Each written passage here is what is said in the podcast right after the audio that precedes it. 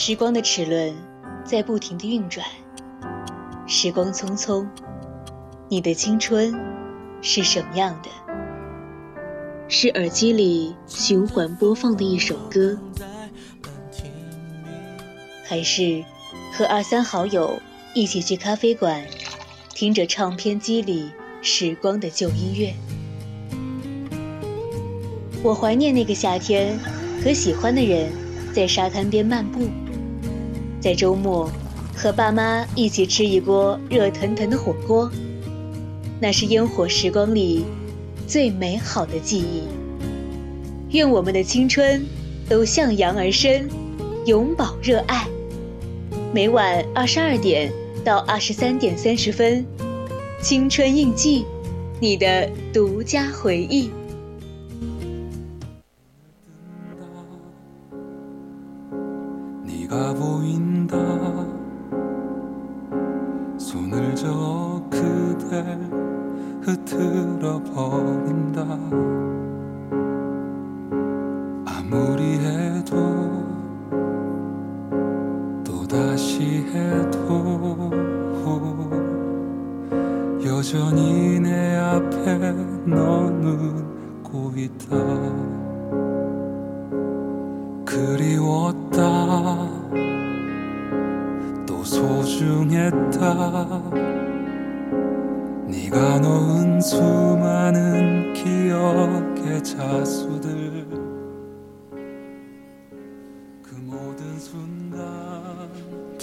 听众朋友们，大家晚上好！您正在收听的是为您直播的晚间节目《青春印记》，我是主播雨熙。大家如果有想对主播说的话，或者想要与主播分享我们的故事和心情，都可以通过 QQ、微信告诉我们。听众朋友们想点歌的话，可以加入我们的 QQ 听友私群二七五幺三幺二九八私聊听友群，或者主播雨熙，也可以微信搜索并关注 FM 一零零青春调频。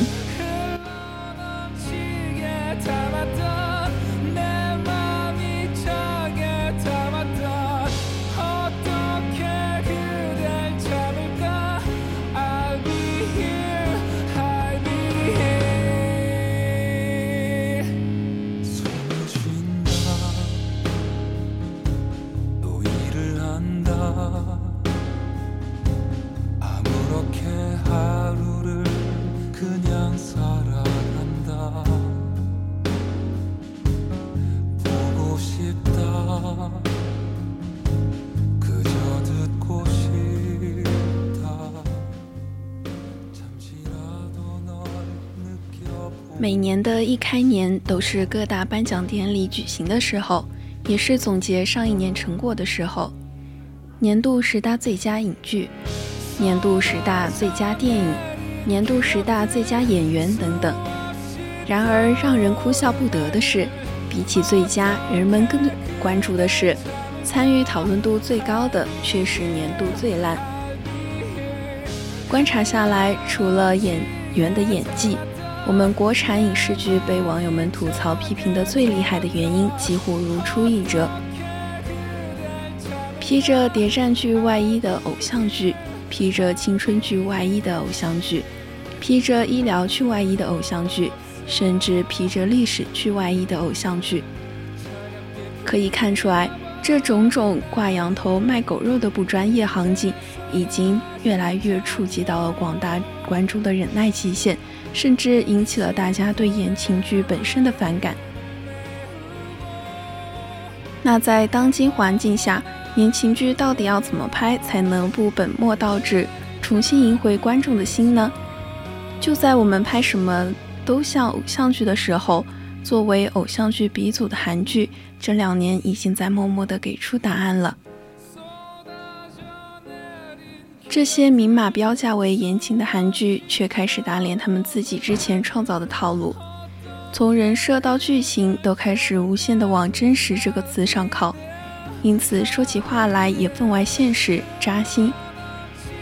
对于这些剧，网友们一边说着“老铁扎心了，我可能看了假的韩剧”，一边又纷纷打出高分，并乐此不疲地追下去。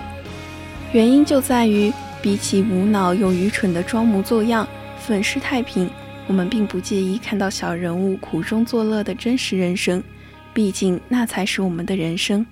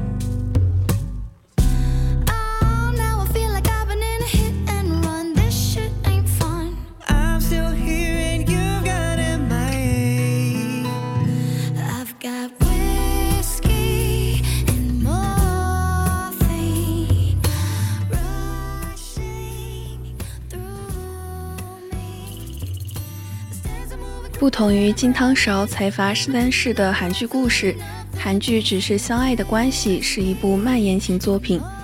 该剧以真实事件为原型，聚焦土汤勺青年的人生之路，直击了现实生活的苦痛，同时让观众意识到了爱的重要性。其实我第一次听说《只是相爱的关系》这部韩剧是在我高三的时候。就是有一天晚自习的课间，我和我同桌一起去楼下散步，然后他就给我推荐了这部韩剧。他说这部剧真的非常非常好看，和以往的那些韩剧题材都不一样。他这部剧整个就是一个悲惨的基调，爱情线在这部剧里只是起到了一个辅助作用，主要讲述的就是男女主两个人之间互相治愈童年的创伤，而成就了他们的爱情。然后我呢是高考结束之后才去开始看这部剧的。其实只是相爱的关系，这部剧看的人并不多，但看了的人都会陷入一种治愈又自愈的循环。正是因为这部剧呢，它有一个相当悲痛却又真实发生的背景，所以我今天要给大家推荐的这部韩剧，就是平平淡淡的又说明白了什么才叫爱。就像我们今天的主题一样。还不能抵消生活的苦味，但好在还有爱。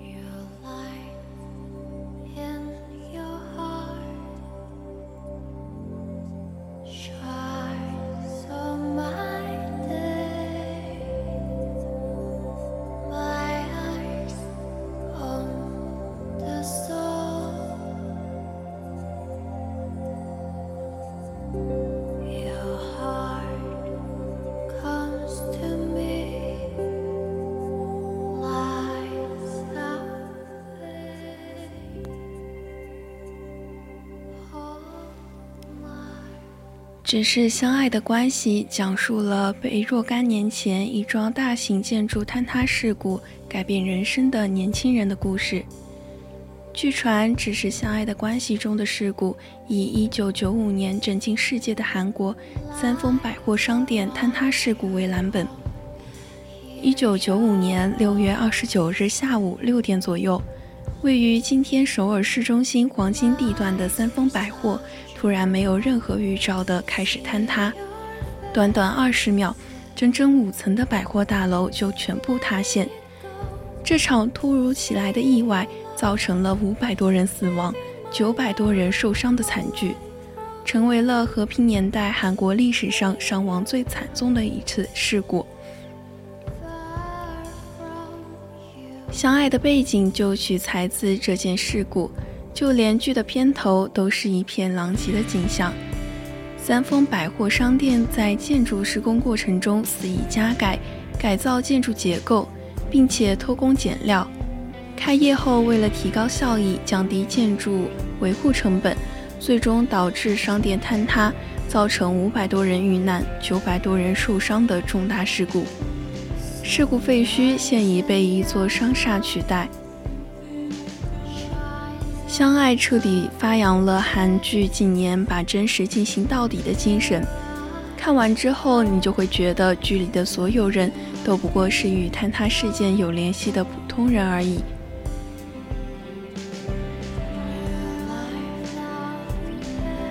二零零五年，女主角何文秀在商场大大楼坍塌事故中失去了做童星的妹妹何妍秀。他自己也在该事故中受了重伤。何文秀曾经有个完美的家庭，妹妹是有着光明未来的著名童星，但在坍塌事故中，他眼睁睁地看着自己的妹妹消失在了灰烬中。因为当时没有在妹妹身边，文秀多年来一直无法释怀，每一次的梦里都是妹妹当年离去的场景。父母因为小女儿的死而无法面对彼此，开始了长期分居的生活。多年来，在应激保护心理的作用下，康复后的幸存者何文秀不自觉地埋藏了关于不幸的记忆，同时也暂时遗忘了当时一同困在大楼废墟里的男主角李康斗。他经常会梦到已经去世多年的妹妹。在妈妈为什么当时不和妹妹待在一起的责备下，何文秀常常处于自责的心态中。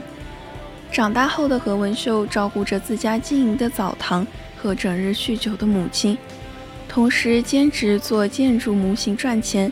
把设计图纸变成模型的过程中，可以暴露很多安全隐患，这也是文秀选择这个工作的原因。一次机会。何文秀加入了男二号许助元的建筑公司，担任建筑模型设计师一职。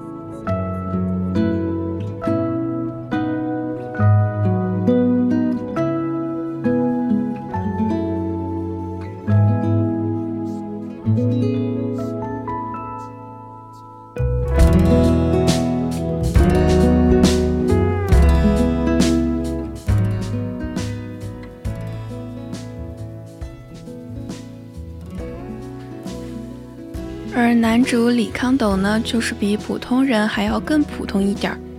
他基本上就是一个没有正当职业的小混混，这里混两天，那里混两天，后天的工作是什么，明天都不知道。他唯一干得比较长久的，就是替一个关系不错的夜总会老板娘去讨债，为他手下挨打的姑娘要赔偿金。李康斗的爸爸是一名建筑工人。事故发生时，正好在百货大楼做一个装修工程。本来都已经下班了，临时被工友又叫了回去。我马上就好，你去那边买个冰激凌吃，等等我吧。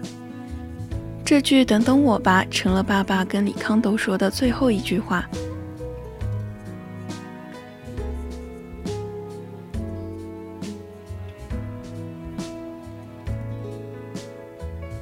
男主角李康斗梦想着成为足球运动员，可惜的是，他的一条腿在大楼坍塌事故中被钢筋穿透。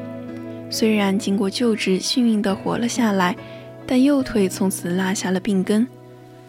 李康斗父亲在事故中丧生，去世后还被人冤枉生前偷拿来偷拿用来建造商场的钢筋，因为这个原因。李康斗父亲被认定对事故负有一定的责任，导致李康斗一家人未能拿到父亲用命换来的赔偿金。被营救后的李康斗为了母亲、自己和妹妹的生活，不惜借高利贷，靠吃违法药品止疼，灰头土脸的做苦力打拼生活。同时，他一直在与自己的心理障碍做斗争。当时在大楼废墟里。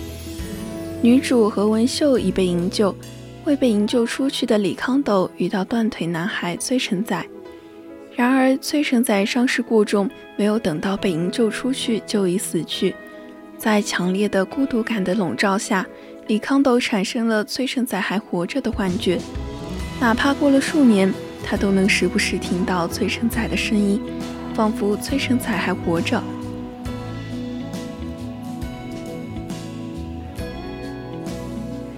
两个心地善良的年轻人，于是就因为商场大楼原址重建而重遇，因为大楼坍塌事故纪念碑的策划而逐渐结成并肩作战的伙伴关系，彼此暗生情愫，发展成一对情侣。两人都在事后产生了严重的心理障碍，所以他们俩之间更是产生了互相怜惜之感。生活从来没有停止过对他们的折磨。好在一路上还有三两好心人扶上一把，在爱意的支撑下，他们互相扶持，跌跌撞撞的继续生活。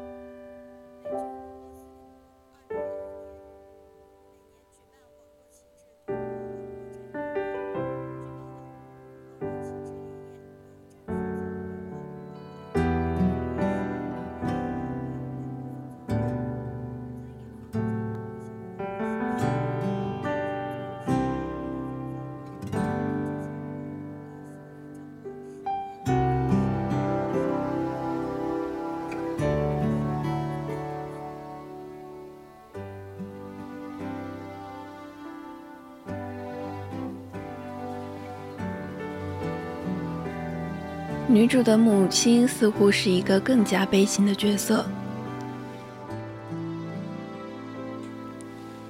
二零零五年，她总是忙于培养小女儿，梦想让小女儿成为大明星。灾难发生的当天，她因为要见导演而让何文秀带着妹妹去商场参加表演。她把姐妹俩送到商场门口，便开车离开。而后，商场坍塌了。多年来，母亲都处于自责的状态，整日酗酒，以此来逃避冰冷的现实。她不让文秀打扮，认为就是过度打扮害死了她的小女儿。现在她不能让过度打扮这一件事也害了他的大女儿。在得知文秀参与坍塌事故纪念碑策划，并隐瞒自己，同时还告诉了自己的丈夫时，母亲愤怒了。不知道第几次，他开始指责当时仅仅是少年的文秀，在事故发生时为什么不和妹妹待在一起？如果和妹妹待在一起，妹妹可能现在还活着。文秀再也忍不住了，她生气说道。为什么妈妈一直要指责我？明明不是我的错。如果当时我和妹妹待在一起，可能现在我也不会活着了吧？更何况，明明当时是妈妈带我和妹妹去那儿的。戳穿了更多事实的文秀遭到母亲更多的无端指责，一气之下，文秀半夜出走了。后来，父亲的话让文秀清醒了不少。文秀，妈妈不是想责备你。其实她很自责，以至于过于痛苦而无处宣泄。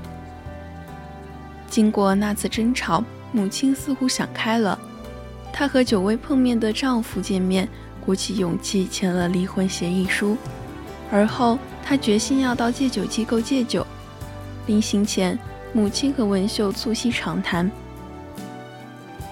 文秀啊，虽说十指连心，没有哪根伤了不会疼。”但疼法是不一样的，你跟妍秀只是不一样而已。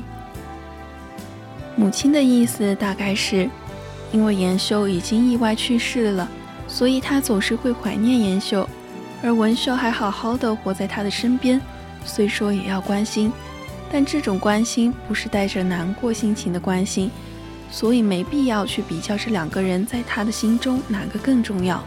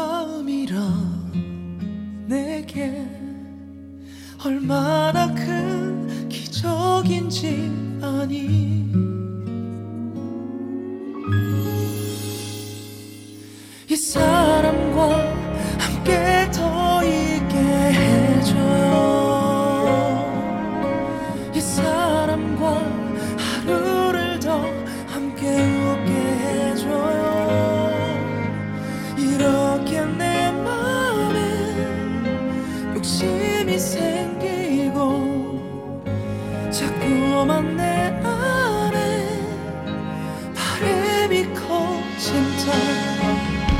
이 사람과 함께 숨쉬게 해줘. 이 사람과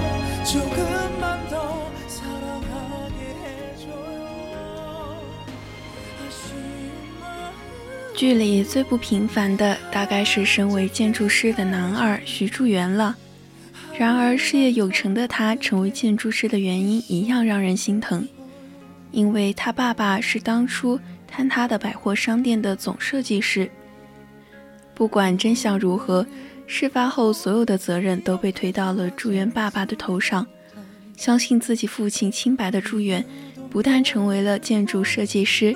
还成为了新的百货大楼的设计师。三个人也是因为对这块地相同的关注，才联系到了一起。相同的感受也成为了他们彼此沟通和治愈的开始。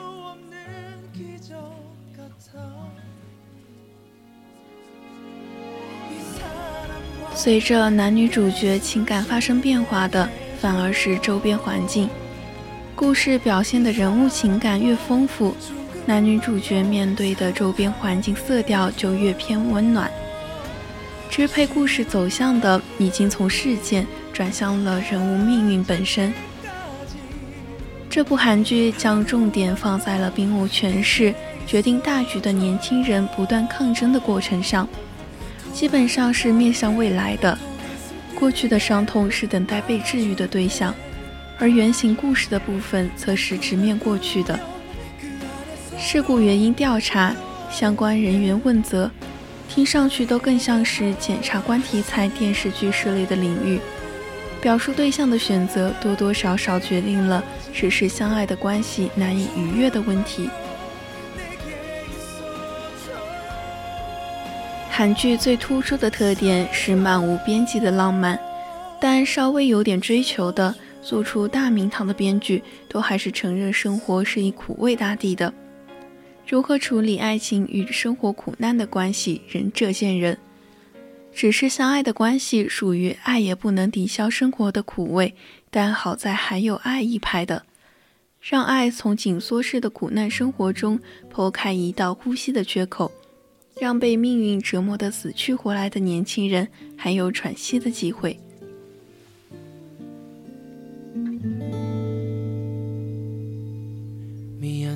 미안하다는 그 말 모두 빼고 걱정하는 마음도 모두 내려놓고 그저 우리의 입마음 이 감정을 따라서 천천히 나와 걸어가 주면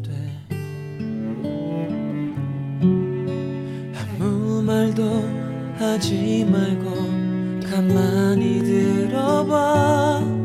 조용히 뛰고 있는 너와 내 그리움을. 어떤 말이 더 필요하니? 어떤 말이 더 필요하니? 이름만 들어도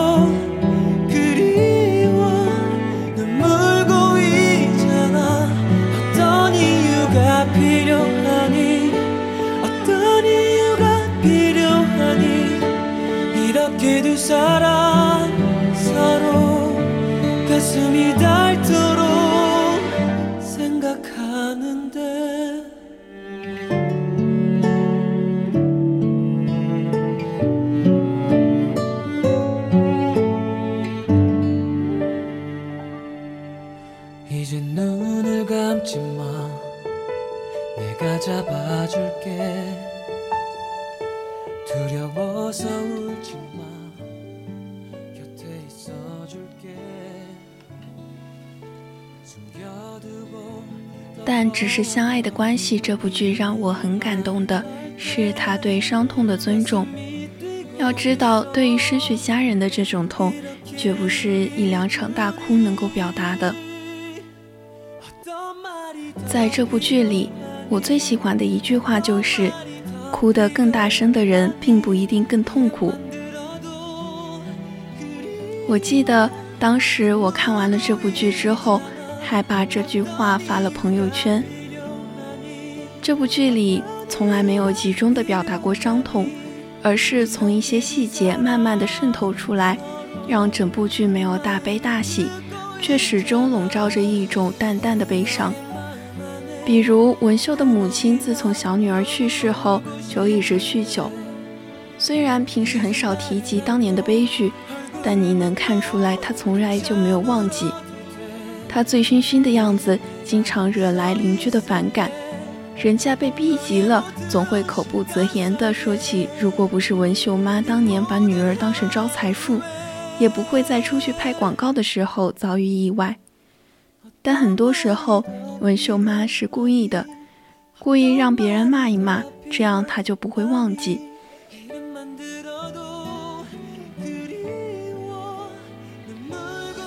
比如，新的开发商为了能更好地平息民怨，在废墟上盖新楼，就在原址上建了一个纪念碑。可纪念碑转天就被男主砸了，但同病相怜的文秀却十分理解他的感受。再比如，也许这些失去亲人的人，从意外发生的第二天就开始学着遗忘和放下，但哪怕是在多年以后，一些无意中的突然提及，还是会让他们泪如雨下。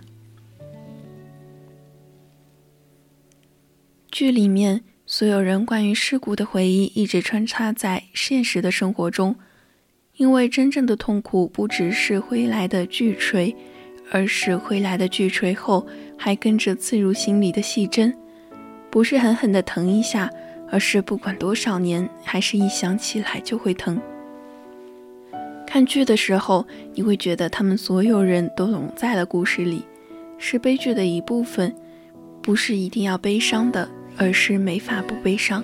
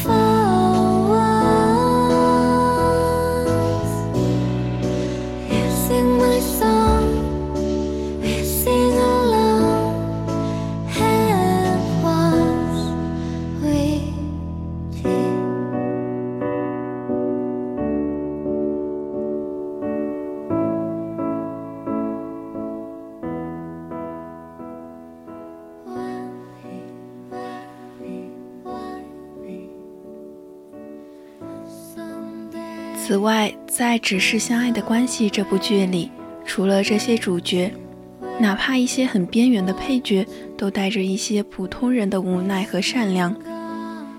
前面说到过，康斗曾找过一个大公司的老板替夜总会的姑娘要赔偿金，结果这个大老板后来气不过又来了，把康斗和那个姑娘叫过去骂了个狗血喷头。康斗出来问姑娘为什么一叫就去。他是这么说的：“这不是工作吗？我也不把他当人看。看，这是给哥哥的。”说完，还把康斗的那一分钱给他了。但夜总会的老板娘说起这个耀武扬威的大老板，却是这么说的：“我觉得吧，就是个可怜人。你看他来我们店，不就知道了？比起他的身份，这兴趣也太低级了。”而且看到我还说什么和初恋很像，这种人啊，大部分都很自卑。这些看似比较底层的小人物，虽然无奈，却最懂该如何生存，最知道怎样不与人为难，不与己为难。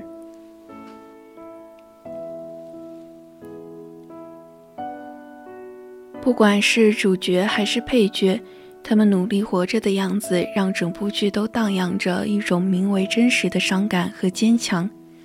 用一句比较流行的话来说，这是一部会做减法的剧。它的背景是这样一个沉重的故事，拍出来却是一种静静讲述的感觉，一个缓缓接受的过程。那些真挚的感受不是不说，而是融在日常里慢慢显露，因为那是我们不得不接受的过去，而不是博人同情的砝码。而人们匆匆忙忙又不肯放弃的身影。面对伤害，却选择彼此原谅和自我原谅，已经足够诠释勇敢和伟大了。所以，我觉得这种平平静静却用力跨过悲伤的样子，才是真正的治愈。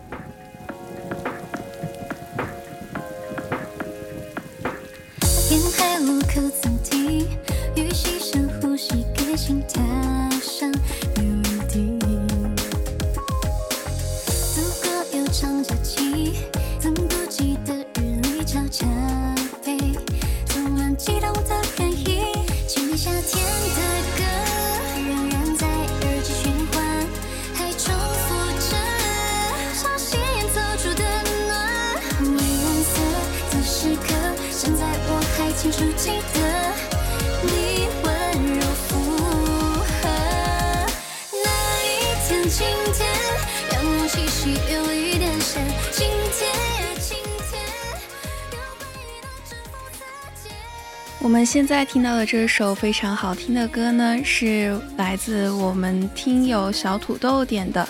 现在就让我们来一起欣赏一下吧。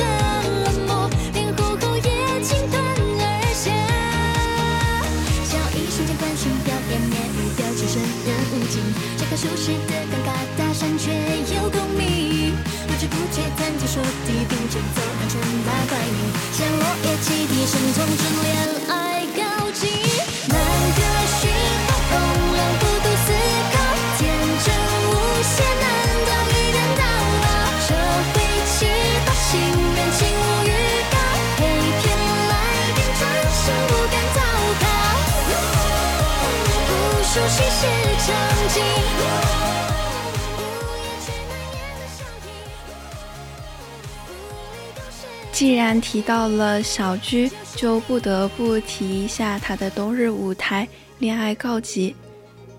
主播也是非常喜欢小鞠的亮片舞台，下面也和大家分享一下这首《恋爱告急》。担心这事态，会做饭不会恋爱，说不出等夏天一起看海，素白色的季节里，你留也能找回盛夏，指缝中青涩萌芽，下决心一起走路回家。想要一瞬间关心表演面语表情生人勿近，这个熟悉的知不觉谈天说地，并肩走安全大百米，像落叶起地，生从这恋爱告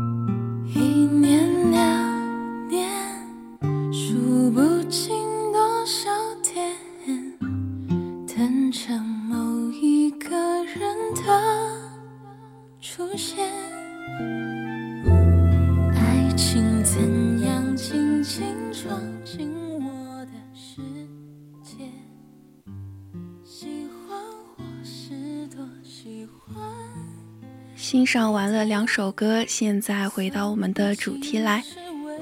我还记得我上小学的时候，有一次语文课上，老师给我们看了《忠犬八公的故事》这部电影。可能是我一直觉得我泪点挺低的吧，然后可能也会有人觉得都是小学时候的事了，那我肯定都已经不记得了。但是怎么说呢，我就是觉得我这个人记事还挺早的。特别是让我觉得内心很触动的是，我大概可以记他一辈子吧。而且这种关于狗狗的题材的影视作品，我也都蛮喜欢的，给我留下了非常深刻的印象。我还记得有一部电视剧叫《神犬小七》，小七是一只拉布拉多。然后这部剧讲的是一名外科实习医生艾亮，他很热爱动物，然后来到了宠物医院打工。成了一名什么都干的打杂工。他不但遇到了以院长丁涵为首的一群宠物医院的医生护士，更遇到了前女友留下的一条神犬小七。这条狗以它特有的神奇，改变了包括亮亮在内的所有人。亮亮同小七也同丁涵由互相敌视，慢慢变成相互理解、接受。最后成为生命中不离不弃、相死相依的伙伴。期间，人与人、人与狗之间经历了几番生死离别。其实，这也让我联想到了我曾经养的一只金毛。这只金毛的名字叫小白，它其实是我舅舅养的。一开始呢，它是在青海，然后我舅舅有一次去青海出差。回来就跟我们说，是小白非要跟着他回来的，所以他就把他一起带回来了。因为那时候我也还小嘛，就没有追问过小白到底是怎么样一副恋恋不舍的非要跟着回来的情景，也不知道他是怎么跟回来的。后来小白就在我家待了一段时间，每天放学回家吃了晚饭之后，我就会带他到楼下去玩。我还记得有一次，他看到了一只猫，他就很激动，想去追那只猫。然后我一直拉着狗绳不让他去，没想到他力气可大了，就挣脱了，就不受我的控制，咻的一下就飞奔出去，消失在我的视线里了。当时我都急坏了，就站在原地大喊他的名字，可是没有回应。我就很怕他自己。跑丢了，然后急得马上都要哭出来的时候，他又自己屁颠屁颠的跑回来了，真的是让我哭笑不得。但后来他在我舅舅那里养的时候，还是自己跑丢了。其实他平时真的很乖很温顺，但那次跑丢之后呢，他就再也没有回来了。有些故事不必说给。每个人听，许多眼睛看得太浅太近，错过我没被看见那个自己。用简单的言语解开超载的心，有些情绪是该说给。的人听你的热情，比我激动连心。我发誓要更努力，更有勇气。等下一个天亮，去上次亲手赏花那里。我一直都觉得小狗的爱永远热烈而真诚。我也相信很多人养猫猫、养狗狗。都是把他们当做家人一样来看待，这也是一个互相陪伴、互相治愈的过程。因为我的好朋友也是现在自己养了三只猫，一只是从小差不多三个月的时候抱来的，现在养了差不多一年，名字呢叫做玩玩，还是我给它取的。还有一只叫小菊，是今年春天在他家楼下捡的一只流浪猫。还有一只是玩玩的孩子，叫妮妮。其实玩玩那时候生了四只崽，因为我朋友确实是养不起这么多猫猫，就只能卖了。其实我朋友他自己平时生活费也不多，一个月就只有一千五百块钱。但是他就是想养猫。我一开始也劝过他，连自己都还在上学，一个月生活费就那么点，还想养猫，就是养猫还挺花钱的，还要打疫苗啊什么的。但他还是想养，到现在也把猫猫照顾得很好。我也经常在跟他打视频的时候实现了云撸猫。其实到现在我也能理解他想养猫的心情，因为我本人其实也很想养一只猫或者一只狗，就是觉得它们可以给我带来精神上的慰藉，可以互相陪伴，做彼此的精神支柱。只不过我家里。不太支持，而且考虑到平时大多在学校念书，也没有时间照顾，所以这也成为了我对生未来生活的一个梦想吧。一人一猫，一年四季，光想想就很温馨幸福。等下一个天亮，去上次牵手赏花那里散步好吗？有些积雪会自己融化。你的肩膀是我扩大的天堂。等下一个天亮，把偷拍我看海的照片送我好吗？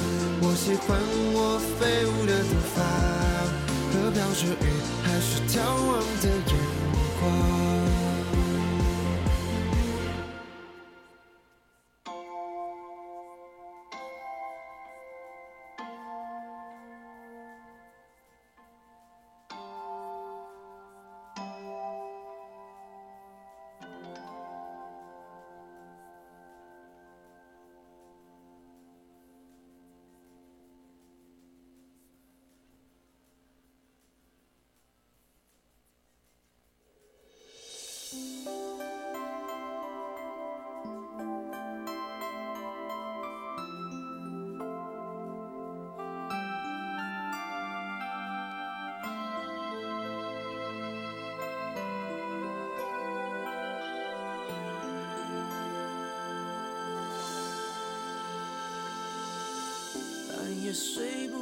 着，把心情哼成歌，只好到屋顶找另一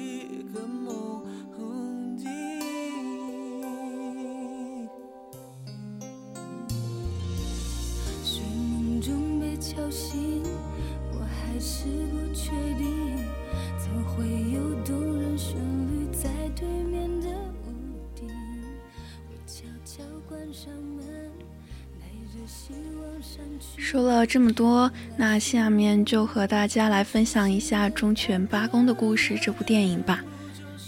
一人一狗，一生一夜，未有波澜壮阔，不曾跌宕起伏。忠犬八公的故事只是现实的延续，灵魂的相依，却赚足了众人的眼泪，引出了观者的共鸣。帕克把小狗抱回了家。一开始，妻子非常排斥，坚决要把狗送走。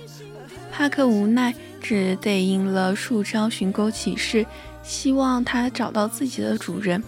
小狗脖子上挂的标牌写着数字八，意味着上通天堂，下达人世。帕克给它取名小八，并坚信这是上帝的安排。顽皮的小八。在帕克不留神的时候，弄坏了妻子几个月制作的模型，被赶出了房间。晚上刮大风时，他马上冲到狗屋，抱住它，还不忘带上他的玩具，把它安置在温暖的房间里。这样离开的时候，小巴十分不舍，帕克则打开电视陪他看球赛。一个人，一条狗，吃一大包爆米花，直到困意来袭。夜里，妻子醒来，看到眼前的一幕，又好笑又心疼。他温柔地抚摸帕克的头，对小巴的排斥也许从那一刻逐渐消减了。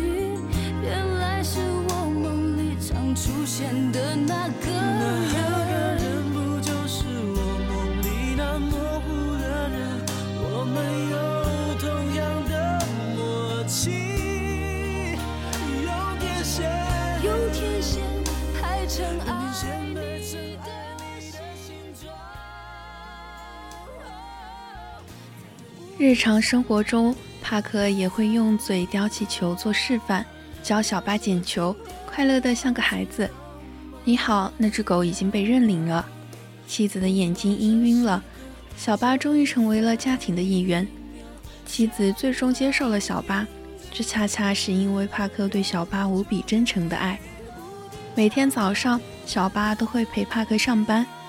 黄昏时分，小巴更是准时出现在火车站，蹲在出站口的树下，在穿梭的人流中搜索着帕克的身影。谁也说不清，帕克与小巴是他找到他，还是他找到他。也许这就是宿命。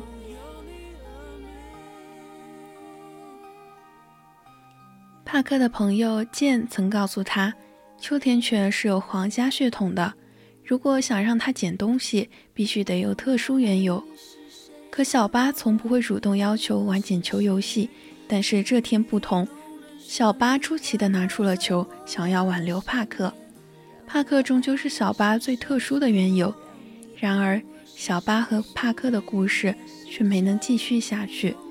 帕克最后还是因突发疾病离世了，只余小巴独自等待。影片中。火车总是反复的出现，就像是不断重复着远离、等待、到达。后来，小巴每天都来到火车站，同一时间、同一地点，日日如此。火车站就像小巴的家，站前的树叶绿了又黄，黄了又绿，一切似乎从未变过。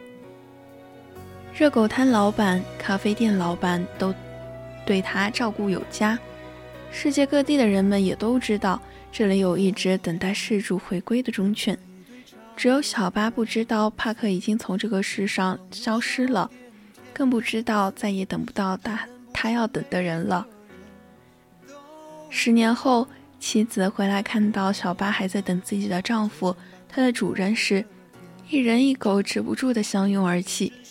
这也是电影最用心的地方，没有刻意的煽情，几乎是平铺直叙，却是最打动人心的。听着，你不用再等了，他不会回来了。小巴能否听懂这句话，我们不得而知，但十年的衰老却证明了时间的悄然流逝。原来小巴一直没能等到他的帕克。对于你来说，狗狗只是生活的一部分；可对于他来说，你是照进他生命的光。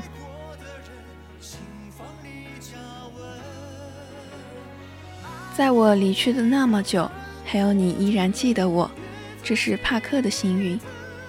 谢谢你让我看到这份深刻而完整的爱，这是我们的幸运。可以说。忠犬八公的结局是所有电影中最让观众无法释怀的。临死前的梦里，他与主人相拥在春秋冬夏，现实却是大雪渐渐覆盖了他的身体。择一人而终一生，小巴切切实实做到了。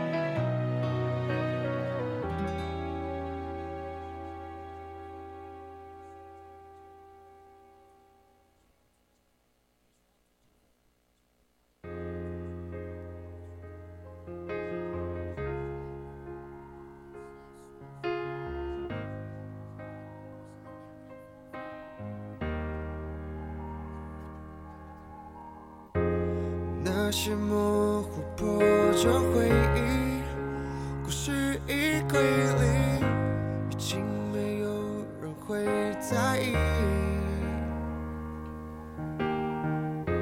视线停留在你倒影。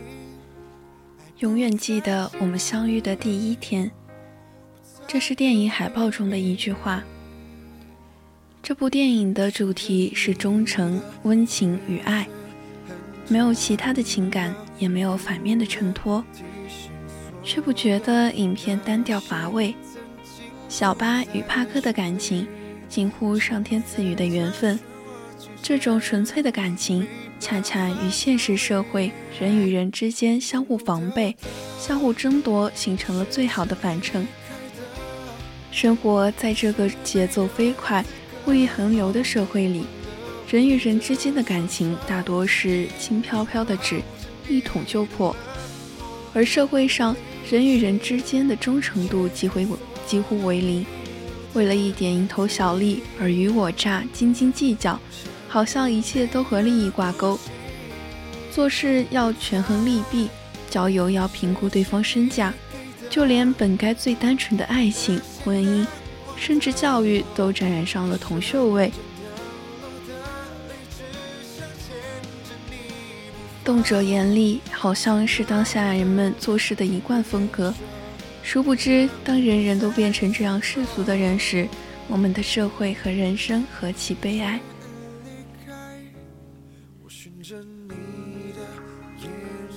日本在东京涉谷站。大馆市车站筑起铜像，为纪念小巴的原型。因为难得，因为可贵，因为忠诚，因为这似乎就是我们所渴求的爱。忠诚与爱被人类历史赋予太多含义与附加条件，而一只狗的等待，却足够将忠诚与爱诠释的简单而刻骨铭心。我认为真正的音乐是可遇不可求的，如同生命流逝无情，如同心灵捉摸不定。创作的灵感稍纵即逝，这是帕克最后的话。若我会见到你，时隔今年，我如何与你打招呼？以眼泪，以沉默。小巴与主人是互相牵挂的，帕克的死亡不是死生命的终点。而小巴也从未遗忘，永远不要忘记所有爱过你的人。我想，这就是电影给我们最好的感动吧。我猜，失去你给的那些难忘的哦，一瞬间掉落的泪，只想牵着你不放。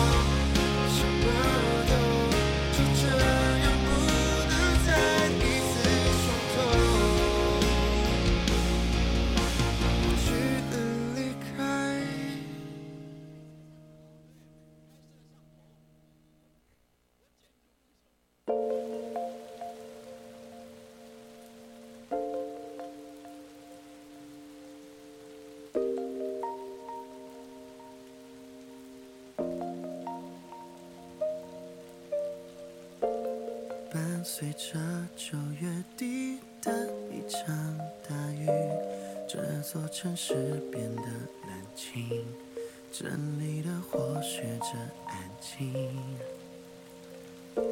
随着飞机震耳欲聋的轰鸣，你就这样离我而去，带着我给你的记忆。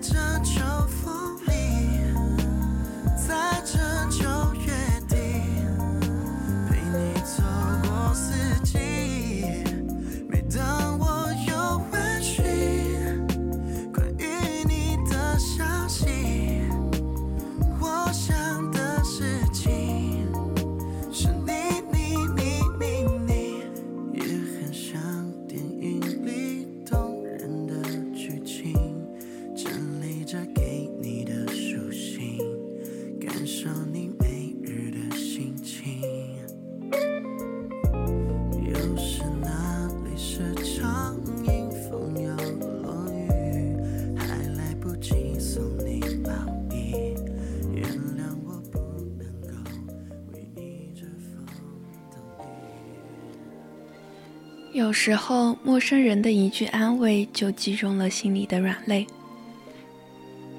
前两天看到这样一篇短信，短信内容是：“抱歉，我是刚刚那个外卖小哥，你刚刚做了手术，最好是叫你男朋友或者闺蜜过来照顾一下，不能乱动的话，尽量找人照顾一下。女孩子刚刚动手术会比较危险，最好找个人照顾一下。”作者回复道：“谢谢。”然后这个外卖小哥。还回复了一句：“早点休息吧。”这是作者整理短信时看到二零二零年的这几条对话，依然觉得很温暖，于是把它发到了小红书上。那天上午，他刚做完了一个小手术，运了一份汤，外卖小哥打电话说放在一楼，他问。可以帮他送到门口吗？刚做了手术，现在不太敢走动。话说到一半，他就开始边哭边说：“一个人在医院等待手术时没哭，做完手术一小步一小步的挪去拿钥匙没哭，走了很久走到医院外面，发现医保卡丢在医院，又要回去拿时没哭。可是，在向一个陌生人说我刚做完手术时，绷不住哭了。”一个人在外地工作，没有告诉父母朋友，因为只能徒增担心。以为自己习惯了一个人解决问题，习惯了坚强，但是总有绷不住的时候。后续，这个外卖小哥帮他把汤放在了门口，后又给他发了短信。他看到这篇短信，哭得更惨了。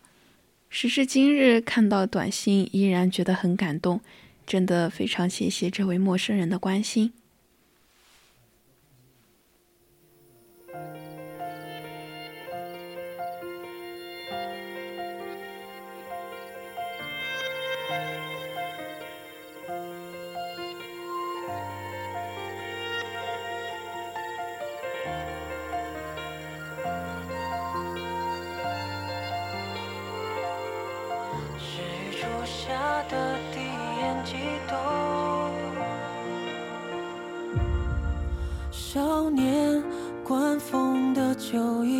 是青春的缩影，那时最喜欢的旋律是下课铃，书堆和脑袋齐平，老师叫不醒，年少的我们都不愿醒的梦境。那天的那部电影，却没关心是什么剧情。正好对上你的眼睛，星河灿烂都在你眸中倒映。夏夜的悸动是一场盛大的相逢。相信很多人都有过这样的疑问：为什么有时候明明自己一个人可以坚强的熬过来，却因为别人的一句安慰反而泪流满面？为什么有的人明明内心孤独脆弱，在外面却要表现得很坚强？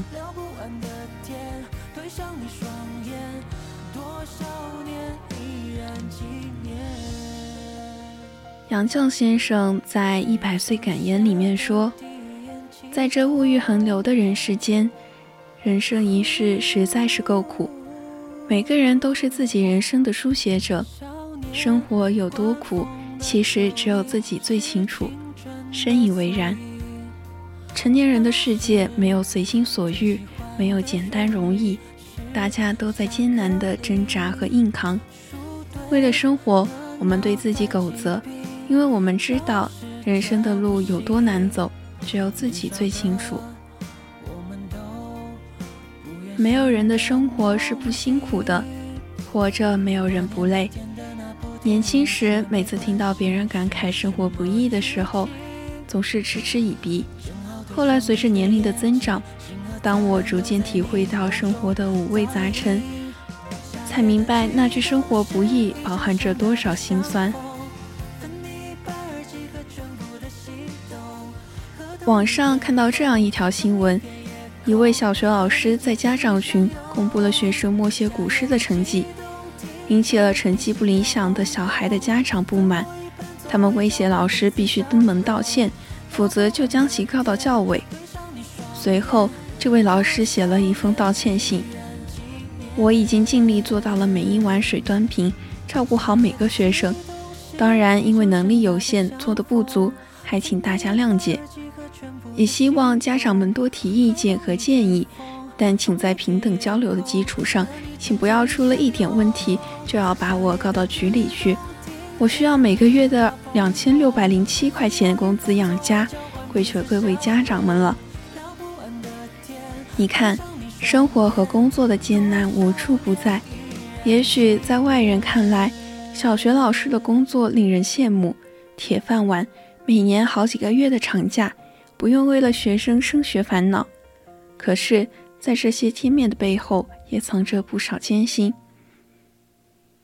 每个人都有自己的生活，每个人的生活都有不能向人倾诉的烦恼。很多时候，你遇到的苦只能自己一个人扛。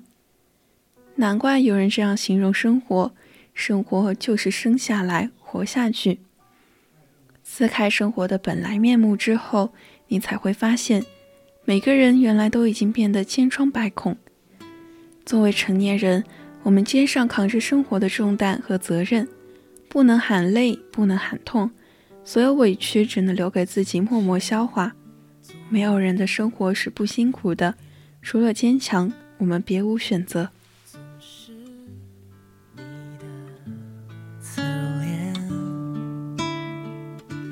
时光变迁。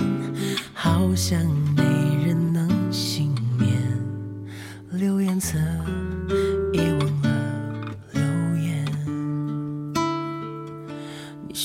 欢我吗？我曾问过你吧。你回没回家？纸条拆开了吗？我们都很傻，傻到一起相信。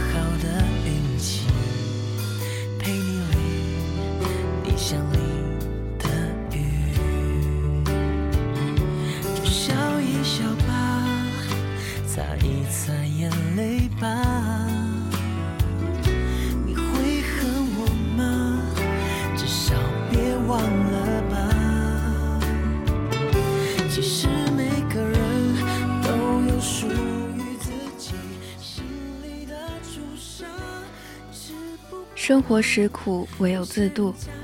正如张爱玲所说，在这个光怪陆离的人间，没有谁可以将日子过得行云流水。人生非净土，各有各的苦。豆瓣上看到一个话题，说一说你生命中最难熬的那段时光是怎么度过的？有这样一个答案，深入人心。一点一点的熬下去，我才发现其实日子也没有那么难熬。随着时间的流逝，心态会慢慢改变，因为知道肯定会有熬出头的时刻，所以一直坚持用时间去沉淀。熬过了那段时间，我变成了另外一个自己。每个人生活中遇到的苦难，旁人都没办法感同身受。但每个在艰难苦困苦之下，仍然坚持跋涉的普通人都值得被鼓励。生活就像一个偌大的围城，每个人都有自己的悲喜。万般皆苦，唯有自渡。想要变得厉害，唯有自己扛下所有的难。怎样让你相信我说的谎话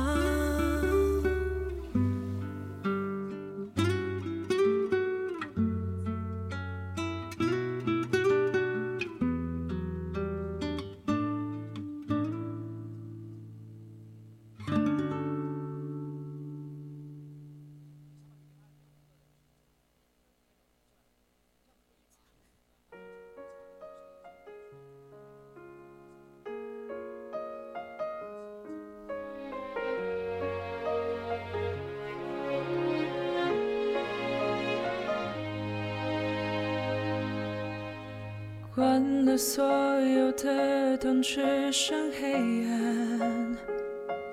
爱意在汹涌膨胀，欲望在自由生长。夜色之中描绘出你的模样，过往与现实交杂回放。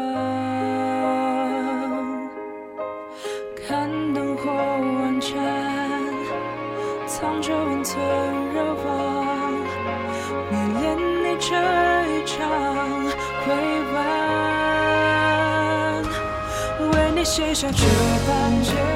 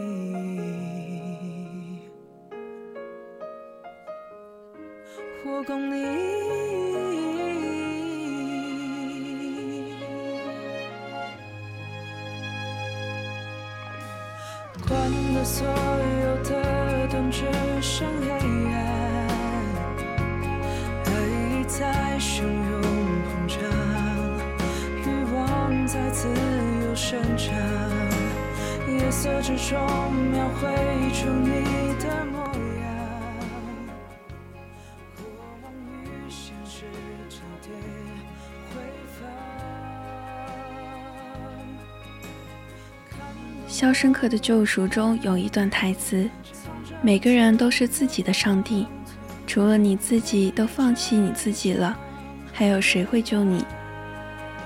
万般皆苦，自渡才是自救。心怀希望，才能永不绝望。尽管爱不能抵消生活的苦味，但好在还有爱。愿你可以顺利熬过所有的苦。乘风破浪真的很苦。